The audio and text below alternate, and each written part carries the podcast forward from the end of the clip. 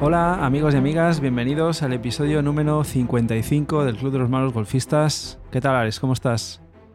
Pues la verdad es que muy muy bien. No me puedo quejar y encima este fin de semana viene de nuevo torneo. El sábado sabes que para mí es un día especial y encima el domingo tenemos torneo, con lo cual es un fin de muy muy chulo que nos espera. Sí, sí. Lo que pasa es que te estás avanzando porque tenemos que hablar del torneo de la semana pasada. Pero bueno, sábado es tu cumpleaños y el domingo Sí. Torremirona, que es un campo que a mí me hace mucha ilusión jugar porque no lo he jugado, me han hablado muy bien. Tú sí que lo jugaste el año pasado. Sí, el resultado fue lamentable, pero yo creo que es el campo más chulo en el que he jugado. ¿Sí? O top 3. Estaría entre los tres más bonitos. Sí, sí, me han hablado muy bien y, y la verdad es que tengo muchas ganas. Así que bueno, esperemos que nos salga un buen día para jugar, porque este pasado fin de semana hemos tenido un pequeño susto, pero lo hablaremos dentro de un ratito, porque antes lo que quiero es obviamente felicitarte porque has vuelto a ganar un torneo. Esta temporada ya llevas dos, Sí, lo has sí, ganado sí. empatado con otro jugador que también hizo 23 puntos en nueve hoyos. Además fue curioso, ¿eh? porque el torneo fue el domingo, pero el viernes hice otro torneo, fuera del circuito de quinta. Y en ese torneo bajé cuatro décimas el handicap. Y mirando la clasificación, he ganado por dos décimas. Es decir, en caso de empate, gana el que menos handicap tiene. Si no hubiera bajado el handicap el viernes, hubiera quedado segundo en este torneo, Ya. en vez de primero. Por el hecho de bajar cuatro décimas el handicap. Bueno, son cosas que pueden pasar y mira, esta vez pues la suerte ha estado de mi lado, ¿no? La verdad es que totalmente inesperado, ¿eh? Yo no sé si lo hemos hablado en algún otro programa, pero contigo lo hemos hablado más de un día. Vengo con mucha, mucha confianza.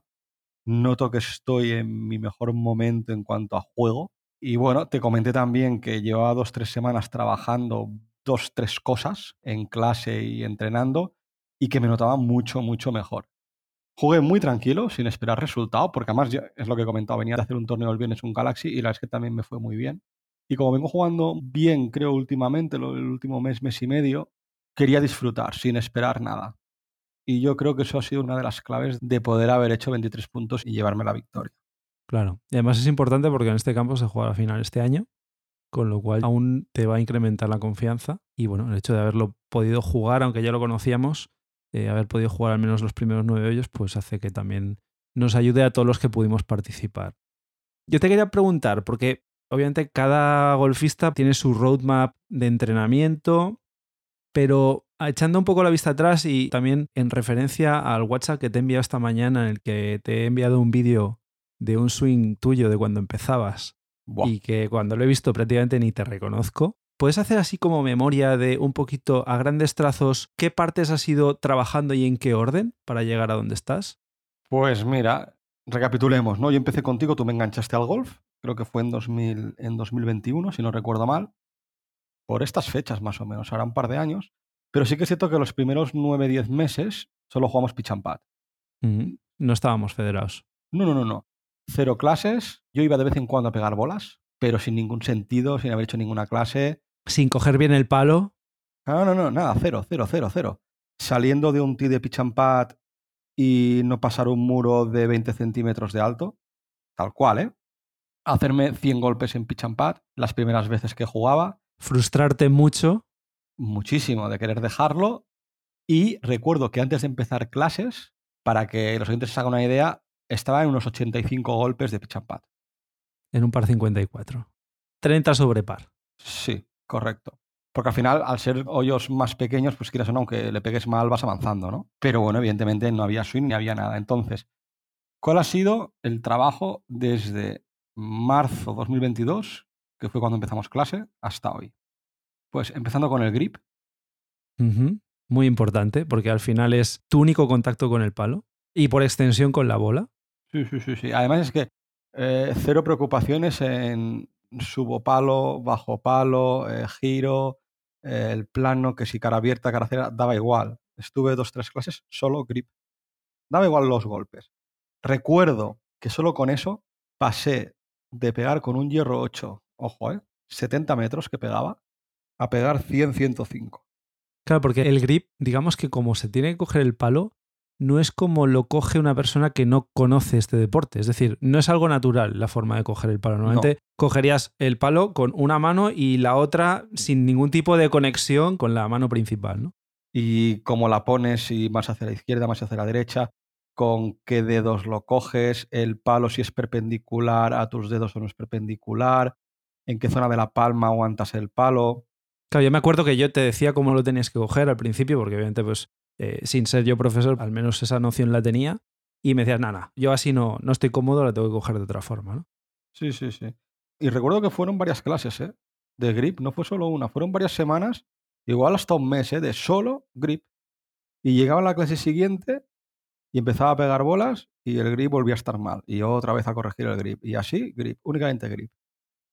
Después recuerdo que estuve trabajando únicamente con el pitch.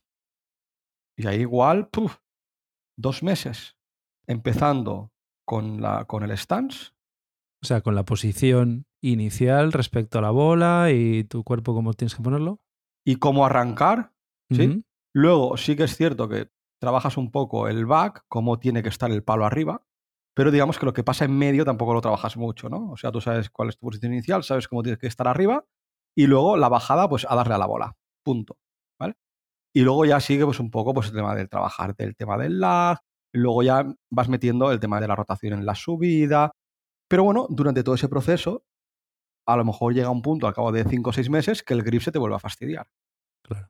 Porque tú vas cambiando tu swing y a lo mejor el grip lo vas haciendo más fuerte, lo vas debilitando y eso te hace cambiar también el vuelo de la bola, bolas que a lo mejor llevabas cuatro meses que tus trayectorias tendían a ser draws y de repente pasan a ser slices.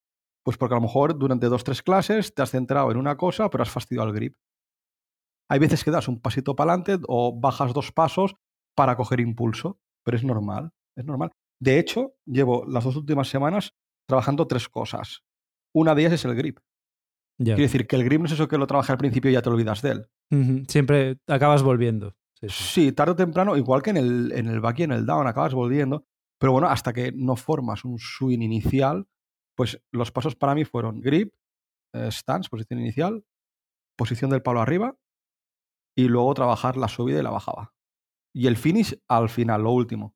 O sea, por trocitos del swing y luego a base de practicar vas uniendo cosas luego vas corrigiendo cosas sobre lo que ya has trabajado, porque en un principio a lo mejor el profesor te quiere corregir algo y te da una indicación que sabe que esa no va a ser la definitiva, pero que es un medio que necesita para que tú consigas tal objetivo, y una vez ya lo tienes y lo consolidas, haces otro paso adelante.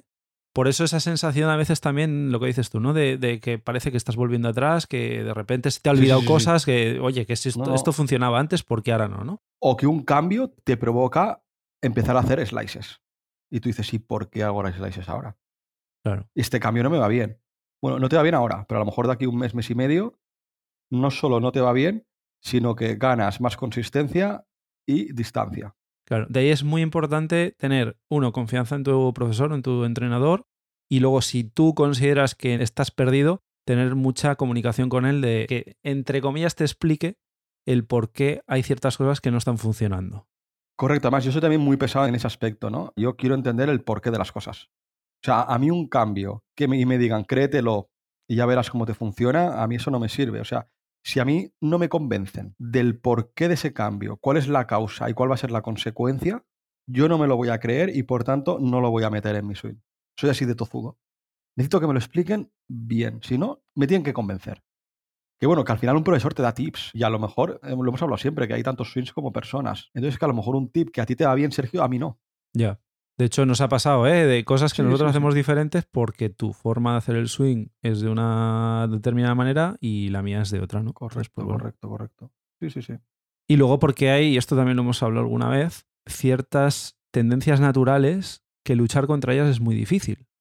Entonces el profesor lo que tiene que saber hacer es adaptarse. Adaptarse a eso y no luchar contra algo que es imposible de cambiar. El que es diestro, por más que lo intentes, nunca va a ser zurdo, pues no vas a luchar contra eso, te vas a tener que adaptar, ¿no? Pues es un poco eso. Bueno, decirte que está funcionando, sea lo que sea, durante estos dos años te ha funcionado porque estás jugando muy bien y, y los resultados lo avalan. Y ahora pues a seguir, claro, obviamente, porque estamos en un camino que todavía queda mucho por... De hecho, estoy muy, muy, muy contento y lo último que quiero es que se me fastidie el swing que tengo ahora. Porque es que he conseguido lo más difícil, creo. Es un poco más de consistencia. Y eso, para mí, la clave ha sido también... De hecho, estoy trabajando, como te he comentado, en tres cosas ahora. Una es el grip, la otra es el inicio de la subida, que a veces subo solo con brazos, no con cuerpo y brazos a la vez. Y la tercera, y creo que para mí es la clave de haber ganado este fin de semana pasado, la relajación. El subir muy relajado. Me planté en el campo diciendo, quiero disfrutar, me da igual el resultado, pero voy a pensar en subir relajado. Y cada golpe pensé en subir relajado. Y de hecho, subía relajado y al bajar, hay veces que bajaba más rápido, veces que bajaba más lento, con lo cual hacía más o menos metros, pero las bolas iban para adelante, altas, donde yo quería. O sea, a veces el resultado no fue bueno, pero luego revisabas stand, revisabas posición y demás y decías, no, no, si la bola ha sido buenísima en base a, cómo has configurado el golpe, por decirlo así, ¿no? A lo mejor te has equivocado en la alineación y por eso el golpe te ha ido a la derecha, te ha ido a la izquierda, pero el golpe es como cuando a veces decimos, no, qué mal le tiro a este pad. Bueno, pues que estabas apuntando ahí, el pad está muy bien tirado. Sí, sí. Pero está muy bien tirado donde estabas apuntando. Pues eh, algún golpe de esos me ha pasado este fin de semana pero realmente los golpes en sí, si los analizo, excepto un driver, creo que fue en la salida del hoyo 8, y luego también la salida de driver del hoyo 5, el resto de golpes los compro todos. Y es mucho decir eso, ¿eh? Claro. Para que veas. Pues está muy bien. Ese es el objetivo al final de lo que todos entiendo que buscamos, ¿no? Y nada, este fin de semana, lo mismo. Quiero ir a pasármelo bien y a jugar con la subida relajada. Pues a eso vamos. Y lo que también nos ha pasado es algo que no nos había pasado hasta ahora ni a ti ni a mí, que es que nos hayamos encontrado una situación como la que nos encontramos el, propio domingo, que fue que el torneo se tuvo que parar. Y se tuvo que parar por una situación de tormenta, una típica tormenta de verano, que por momentos eh, nos hizo incluso dudar de si íbamos a poder jugar. Yo pensé que no jugábamos. Claro. La situación es, yo tenía salida a las 10, tú tenías salida a las 11, yo llegué al campo sobre las 9 para poder calentar y sobre las 9 y media que estaba yo en el campo de prácticas empecé a oír ya los primeros truenos, ¿no? En la distancia y vi que la cosa se ponía bastante negra, sobre todo por la zona de la costa, y justo llegaste tú, eh, estuvimos hablando un rato, estaba yo en el patín green y justo a las 10, que es cuando me tocaba salir a mí, yo ya estaba preparado en el tee de salida del 1 y de repente cayó un relámpago a muy poquitos kilómetros nuestro. Y nada, obviamente la decisión que ya se veía venir, porque el starter ya nos había avisado de que posiblemente podía darse la situación y nos había explicado un poco el procedimiento, que ahora es lo que queremos comentar. Pues bueno, lo inevitable, ¿no? Que al final justo a las 10 de la mañana se decide que el torneo hay que pararlo por una situación de mucho peligro. Os quiero dar dos datos muy relevantes a tener en cuenta para evaluar el peligro real de los rayos en un campo de golf.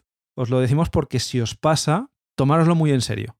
El primero es que la media anual de muertes en campos de golf en todo el mundo es de unas 13 personas al año y la mayoría debidas a descargas eléctricas provocadas por tormentas. El segundo dato, para que os hagáis una idea, en Estados Unidos un 5% del total de las muertes provocadas por la caída de rayos suceden en campos de golf.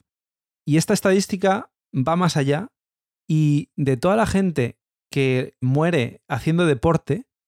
Por caída de rayo, ¿eh? Por caída de rayo, exacto.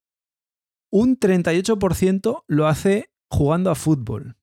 Pero es que el segundo deporte en el que más accidentes y más muertes hay por esto es el golf que está en un 31%. Que es un deporte mucho más minoritario que el fútbol. Muchísimo más. Ya solo os digo que el tercero en el ranking es el running. Cada vez hay más gente corriendo y solo el 16% de las muertes que se producen por caída de rayo son para gente que hace running. ¿eh? Es que si miramos el tanto por ciento relativo de las muertes por cada deporte respecto al número de deportistas que lo practican, Buah. Es mucho mayor en el golf que en cualquier otro deporte. Sí, sí, porque es un deporte que obviamente no es de masas, como podría ser el fútbol, y ahí veis ¿eh? la cantidad de muertes que se producen. Con lo cual, un poquito el objetivo también del programa de hoy es eso, es, es avisaros de que en la situación de que os encontréis, que oís rayos y tal, si estáis jugando un torneo, no os preocupéis porque la organización del torneo ya se va a curar en salud y os va a proteger, pero si os pilla un día haciendo una vuelta, tomar vosotros las medidas, ¿no? Y lo que queremos es un poquito eso, ver qué hay que hacer en caso de tormenta, porque a mí, por ejemplo, me pilló justo en la salida del 1, pero el, torneo había empezado a las 9, había, creo recordar, 9 partidos ya en marcha. Con lo cual había gente que estaba muy metida ya en el campo eh, y obviamente muy lejos de la casa club, ¿no?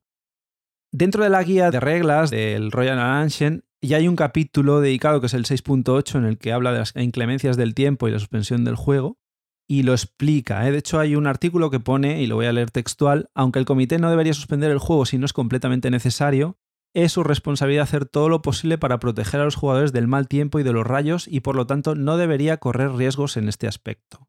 Así que normalmente los clubes se preocupan por el tema meteorológico y sobre todo por las tormentas. Totalmente. Pero bueno, al final es lo que decimos, si tú no te sientes seguro, tú puedes decidir parar. Y si, vamos, si yo me viene en una situación que veo que no paran el juego y yo considero que tengo que salir, si hace falta me retiro, ¿eh? Sí, sí. Yo, antes es la salud que el golf y que cualquier otra cosa.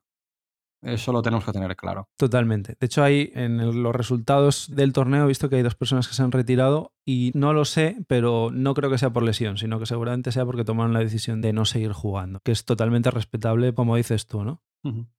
La regla sigue diciendo que si el comité tiene noticias de que se acerca una tormenta eléctrica, debería suspender el juego antes de que llegue para darles tiempo a los jugadores a refugiarse o volver a la casa club. Con el fin de ayudar a los jugadores en este aspecto, conviene organizar un procedimiento de evacuación.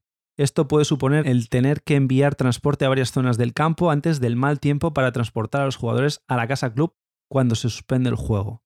También es importante que el comité avise a los espectadores de la llegada de una tormenta. Bueno, decir desde aquí que el Club de Golf Costa Dorada cumplió perfectamente lo que pone aquí y, agradecerles por cómo nos cuidaron en ese sentido, porque se lo tomaron como se lo tenían que tomar, muy en serio. Vimos varios boogies sí, sí. trayendo gente. Salieron boogies rápido a recoger a la gente que estaba en el hoyo 3, 4 o, más adelante, ¿no? Que obviamente, pues cuando te alejas de casa club tienes muchísimas dificultad para volver, ¿no? Vamos a deciros cuatro consejos que además están certificados por el Royal Ancient de qué hay que hacer en caso de caída de rayos. Hay dos partes. Una que nos dice busquemos una serie de cosas para resguardarnos ahí y evitar otra serie de cosas. Entonces, el apartado de buscar, pues un edificio permanente, cerrado y grande. Por ejemplo, la casa club. Esa sería la primera opción, la, más recomendable. Correcto. Nosotros, de hecho, había el bar al lado de la casa club y estábamos todos los jugadores en el bar. En caso de que no hubiera un edificio cerrado, un vehículo como puede ser un coche con el que llegamos al campo de golf o una furgoneta. Y si no hay ningún edificio ni un vehículo, ir a la zona más baja, es decir, no buscar elevaciones. Claro, porque es donde hay menos probabilidades de que caigan los rayos. Correcto. ¿Qué es lo que no hay que hacer? ¿O qué es lo que hay que evitar a toda costa? Objetos altos como árboles y postes. Con lo cual, si estamos allí, cuidadín. También hay que evitar cobijos pequeños para la lluvia y el sol grandes espacios abiertos, zonas mojadas y áreas elevadas. Además, el agua es un gran conductor de la electricidad, con lo cual, zonas mojadas, evitarlas sí o sí. Y luego, súper importante, todo objeto metálico, como puede ser un palo de golf, el carrito, vallas, maquinaria eléctrica, ciertos componentes de cuidado del campo, líneas eléctricas, todo eso hay que evitarlo porque el rayo al final va a descargar por esos objetos que estamos comentando. Con lo cual, si tú tienes un palo de golf cogido y cae un rayo en el palo, te da. No hay más. Sí, con lo cual lo que recomiendan es que si tienes que evacuar, eh, incluso dejar allí tu bolsa. Aunque te sepa muy mal, si ves que la tormenta está muy cerca, habrá que hacerlo, o sea, no queda más remedio. Yo no lo había pensado y en Costa Dorada, no sé eso si está bien hecho o no, pero vi a jugadores que los traen en buggy con la bolsa de golf pero porque no teníamos la tormenta encima todavía. La teníamos cerca, pero no estaba encima, con lo cual supongo que les dejaron llevar los, los Claro, entiendo que el protocolo fue el adecuado. Claro. desde aquí chapó para, para el club. Sí, sí, la verdad eso es. Además, luego nos informaron de, bueno, de no vamos a avisaros cada cinco minutos. Recuerdo de ir nosotros a la casa club por detrás, ver a la gente de recepción con el radar meteorológico viendo el tema de las tormentas, el tema de la lluvia, y de hecho nos avisaron y nos dijeron que cada media hora nos traían un nuevo parte y nos informarían de la previsión. Creo que se paró sobre las 10, que era cuando tú salías, y a las 11... 11 y 20. Yo salí a las 11 y 20. Creo que a las 11 nos dijeron que en un cuarto de hora, más o menos, que saldríamos. Sí, con lo cual también estuvo muy bien porque ya avisaron un poco a todos los jugadores que ya habían salido al campo para que se pudieran preparar para ir a sus lugares. ¿Por qué? Y esto no lo hemos dicho. En términos de competición, lo que se hace en este caso es que obviamente tú tienes que marcar la bola en el punto en el que está y seguirás desde ahí. Te apuntas, eh, o tu marcador te tiene que apuntar cuántos golpes llevas en el hoyo, si da la casualidad de que el hoyo ya lo tienes empezado, y cuando se reanude el juego, en el caso de que se pueda, entonces deberás seguir desde la zona marcada, ¿no? Así que bueno, se cumplió perfectamente, no hubo ninguna desgracia y luego pudimos jugar y tuvimos una jornada de golf espléndida. No pasamos calor, que veníamos de unos días de mucho calor. Sí, sí. Y el campo estaba en perfectas condiciones, con lo cual, pues nada. Agradecer de nuevo desde aquí a la organización de Costa Dorada porque lo hizo fantástico y, y nada, muy contentos de haber podido acabar el torneo porque además lo hablamos justo cuando estábamos en el parón, ¿no? De cuándo se podría jugar este torneo si había que cancelarlo, ¿no? Y, y nos daba mucha pena porque además es lo que hablábamos antes, ¿no? Que es un campo importante porque es un campo que por primera vez está en el circuito este año y es donde se juega la final, con lo que nos interesaba a todos poder jugarlo. Así es. Esperamos que os haya servido. Para los que no lo sabíais, es muy importante ¿eh? que tengáis mucho cuidado con el tema de las tormentas eléctricas y por eso creíamos que era interesante tocar este tema en el programa de hoy. Recordaros que tenemos nuestras redes sociales en Twitter y en Instagram, Malos Golfistas. Tenemos el correo electrónico malosgolfistas.gmail.com para que os pongáis en contacto con nosotros y nos contéis lo que queráis. Y nada, os recordamos también que tenemos el challenge de los malos golfistas. Buscamos al jugador o jugadora amateur que más baje el handicap esta temporada. Alex Stanfire no para de bajar. Por suerte no, no participa en el challenge. Y nada más, agradeceros a todos los que os suscribís, a todos los que nos escucháis desde España y desde fuera de España, que cada vez somos más en el Club de los Malos Golfistas y estamos encantados con eso.